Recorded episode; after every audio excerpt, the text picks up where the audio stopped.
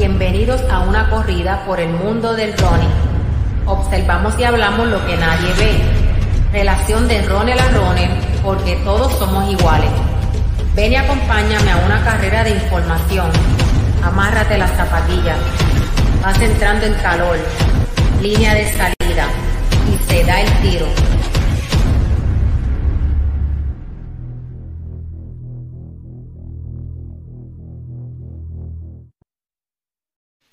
Eso es así, se da el tiro para el episodio número 108 de Solo Running PR. En esta ocasión estoy solito, no pudimos grabar como habitualmente lo hacemos, ¿verdad? Los martes o los lunes. Así que este, voy a hablar de un temita bien corto, ¿verdad? Un eh, interesante por demás, ya que vivimos en un país que, se consume mucha cerveza. ¿Y de qué vamos a estar hablando? Si realmente la cerveza es beneficiosa después de, de trae algún beneficio después de entrenar. Este, si es un mito, es una realidad, lo escuchamos mucho por ahí que, hablan de, de carb loading, me voy a dar una cervecita para hacer el carb, loading, este, para hidratarme, esto, lo otro, pues vamos a hablar un poquitito sobre eso, si realmente trae algún beneficio o nos hace daño, ¿verdad? Nos perjudica. Para eso pues tengo varias notas aquí, me puse a investigar del tema. Eh, básicamente, ¿verdad? ¿Qué dicen los, qué dicen los estudios sobre, sobre este asunto de tomar cerveza después de entrenar? Pues dicen que algunos aprueban la ingesta de, la cerveza para luego de, luego de entrenar, pero hay que tener mucho cuidado, hay que tener mucho cuidado porque no sabemos por qué razón están hechos esos estudios. En ocasiones, no, éticamente no debe de ocurrir, pero se hacen estudios eh, favoreciendo alguna marca o algún tipo de mercadeo.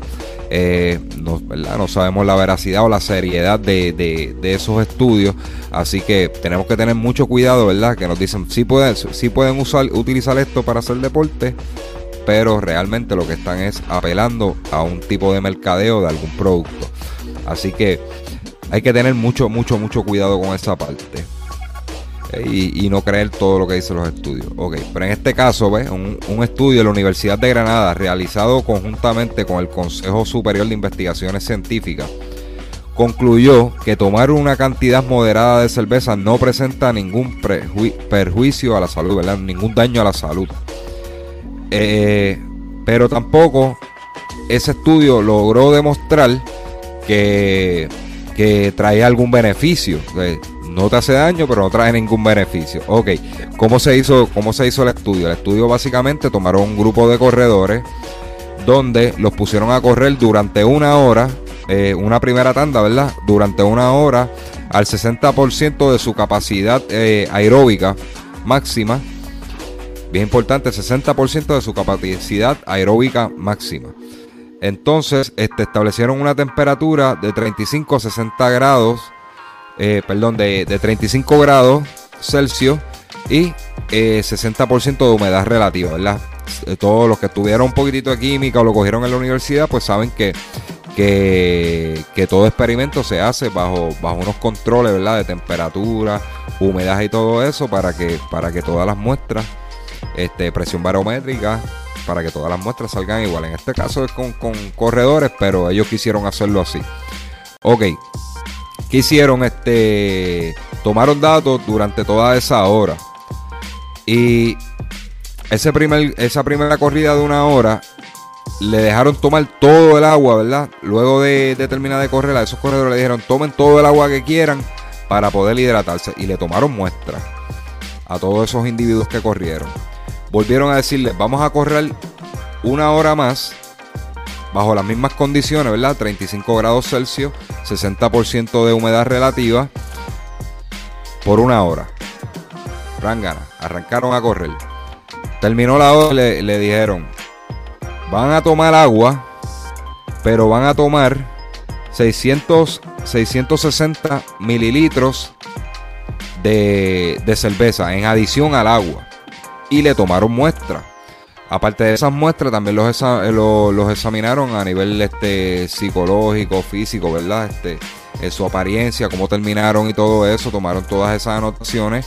Eh, de las muestras, lo que arrojó esto es que cuando compararon las muestras de sangre de los individuos que tomaron agua solamente y luego en esa segunda hora lo, compararon esas muestras de sangre eh, eh, en esa ocasión pues tomaron agua y tomaron 660 mililitros de cerveza para que entiendan.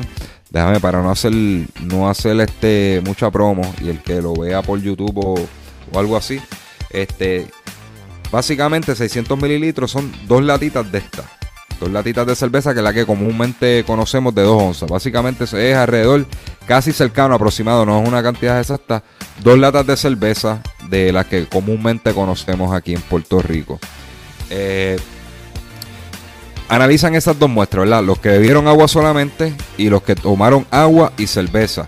Y dentro de las muestras de sangre, lo que arrojó fue que eh, la cerveza no hizo ningún tipo de contribución a, la hidratación de esa atleta. El atleta que solamente tomó agua quedó mejor hidratado que el que tomó agua y cerveza.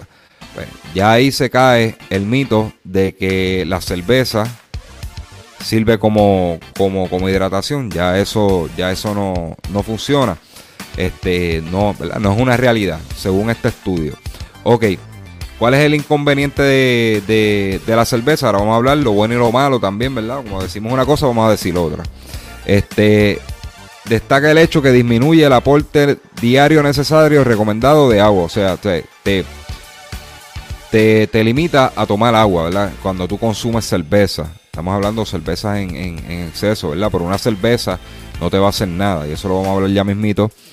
Este, causa, la cerveza causa deshidratación porque inhibe, déjame buscar la palabra correcta por aquí, inhibe la hormona antidiurética.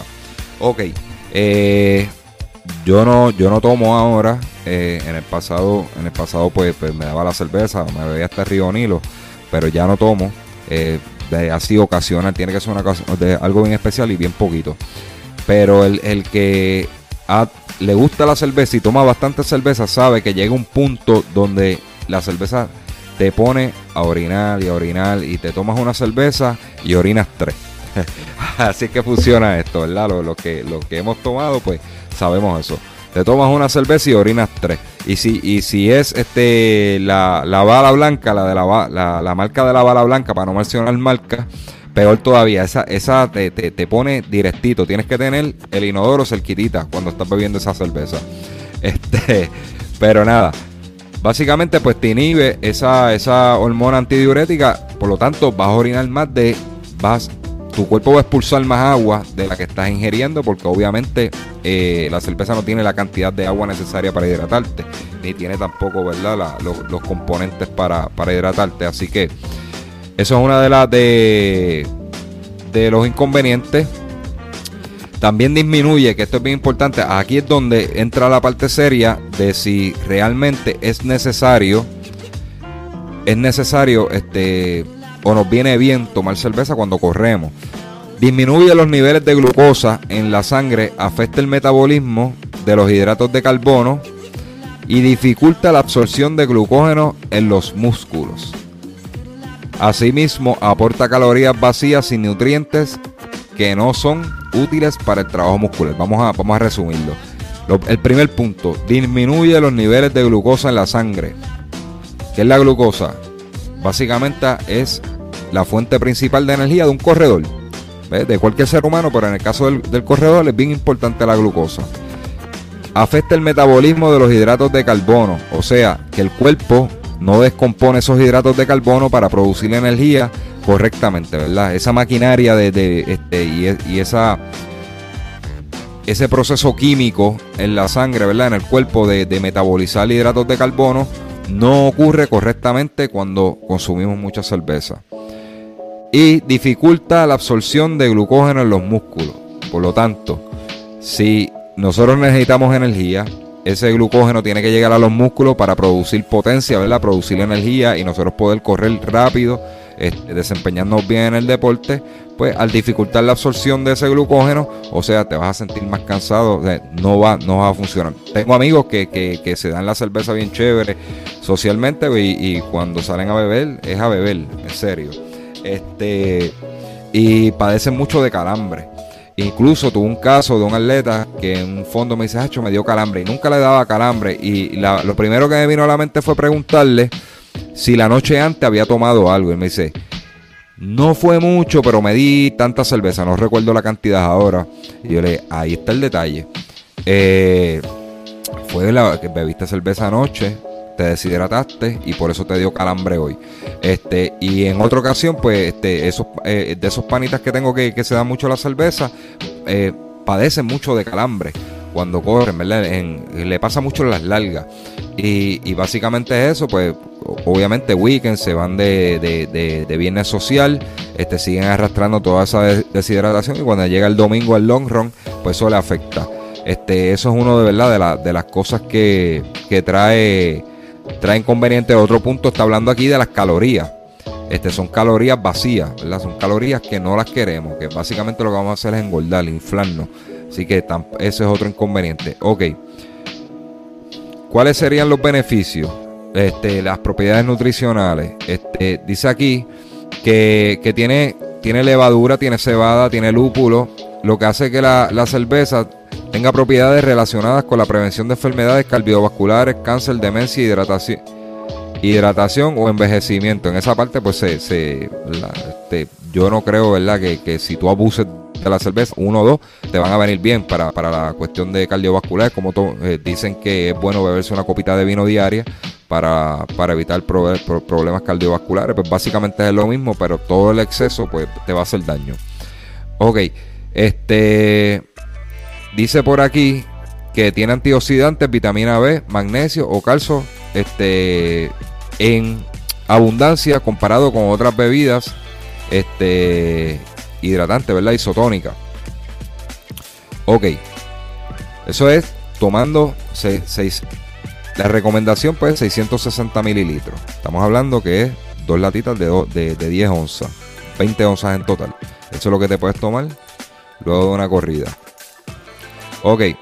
Básicamente, pues eso era, eso eso eran los puntos, ¿verdad? Cuando ahora yo voy a llevar a, mi, mi, propia conclusión. Después de tus largas, ¿verdad? Muchos lo acostumbran.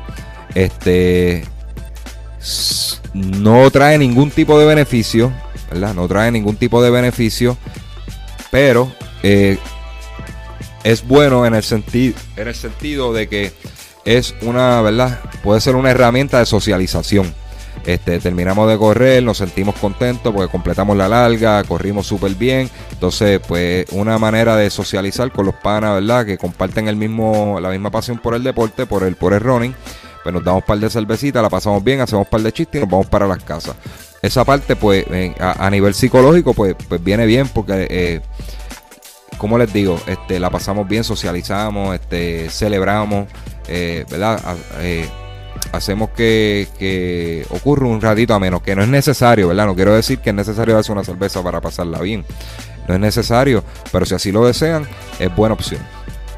A nivel, a nivel, ¿verdad? Este, como atleta, si tú eres una persona que acostumbra tomar mucha cerveza y tú tienes un compromiso un domingo de una, un fondo largo importante dentro de tu entrenamiento o, o una carrera que es peor aún, no, no, te puedes ir de viernes social o de sábado en la noche a beber porque tu cuerpo ya está acostumbrado a, ¿verdad? unos niveles de hidratación de sodio, potasio en la sangre. Al inhibirse ¿verdad? la hormona este, antidiurética, vas a eliminar todo eso y vas a quedar deshidratado. Y tu cuerpo, ¿verdad? Normalmente, pues tú vas a seguir consumiendo agua y consumiendo este alimento en, en, la misma proporción, en la misma proporción que siempre lo hace. Por lo tanto, no vas a quedar hidratado para el domingo. O sea, vas a estar en un déficit. Pues básicamente, pues esa parte, pues no, esto te puedes dar, como les dije, te puedes dar hasta 20 onzas, dos cervecitas, dos cervecitas y cool, no debe de haber ningún problema. Fuera de ahí, ya, ya hay un problema. Este, pues lo, lo dejo, básicamente lo dejo a su discreción, pues yo, pues por lo menos después de una larga, normalmente uno lo hace los domingos por la mañana, es bien difícil tomarse una cerveza bien temprano. Este, tiene, tiene que ser que, termine con un calor increíble. En los meses de verano caen súper chévere.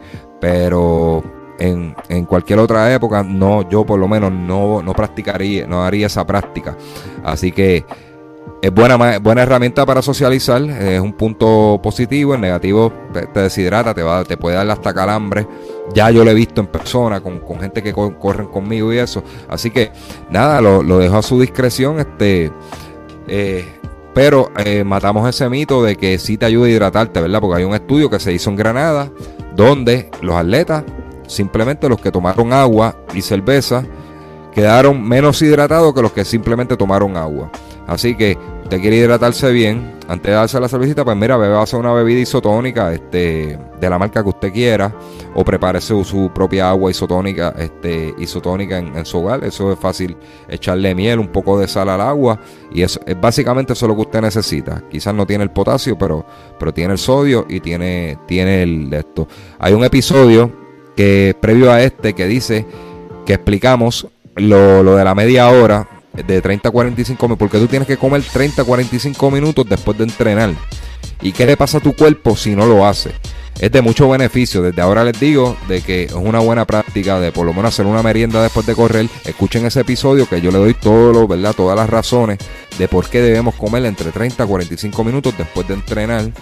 Y si no lo hacemos, cómo nuestro cuerpo sufre y cómo no avanzamos en el progreso, ¿verdad? De, la disciplina. Así que eso es todo, ¿verdad? Gracias a Fit to the Limit, nuestro auspiciador. Gracias a todos los que son honestas, gracias a la gente de España, México. Este, ahora les recuerdo, ya, ya no estamos en SoundCloud, estamos en Anchor, Spotify y iTunes, este, Google Podcast.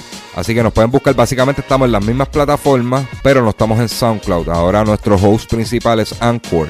Pueden bajar la aplicación este es súper friendly de usar, este no, no te carga mucho el teléfono, así que pueden entrar a la aplicación si quieren temas, quieren hacer algún comentario sobre, sobre el podcast, este, alguna sugerencia este, de tema, algún comentario que quieran hacer.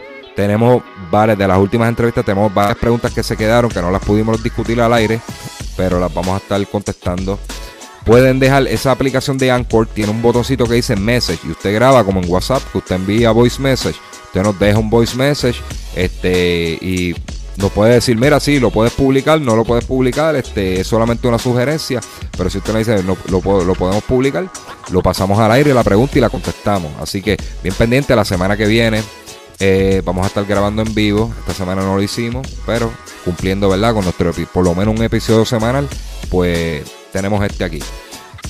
Y es pendiente, felicidades a, todas las damas, especialmente a las corredoras, en el, en el, en el mes internacional de la mujer, ¿verdad? Ah, en esta semana se celebró el Día Internacional de la Mujer, pero todo el mes estamos celebrando, estamos de plaza, ¿verdad? A todas estas damas y más a las que entrenan, a las corredoras, que son una, son unas duras y son unas campeonas.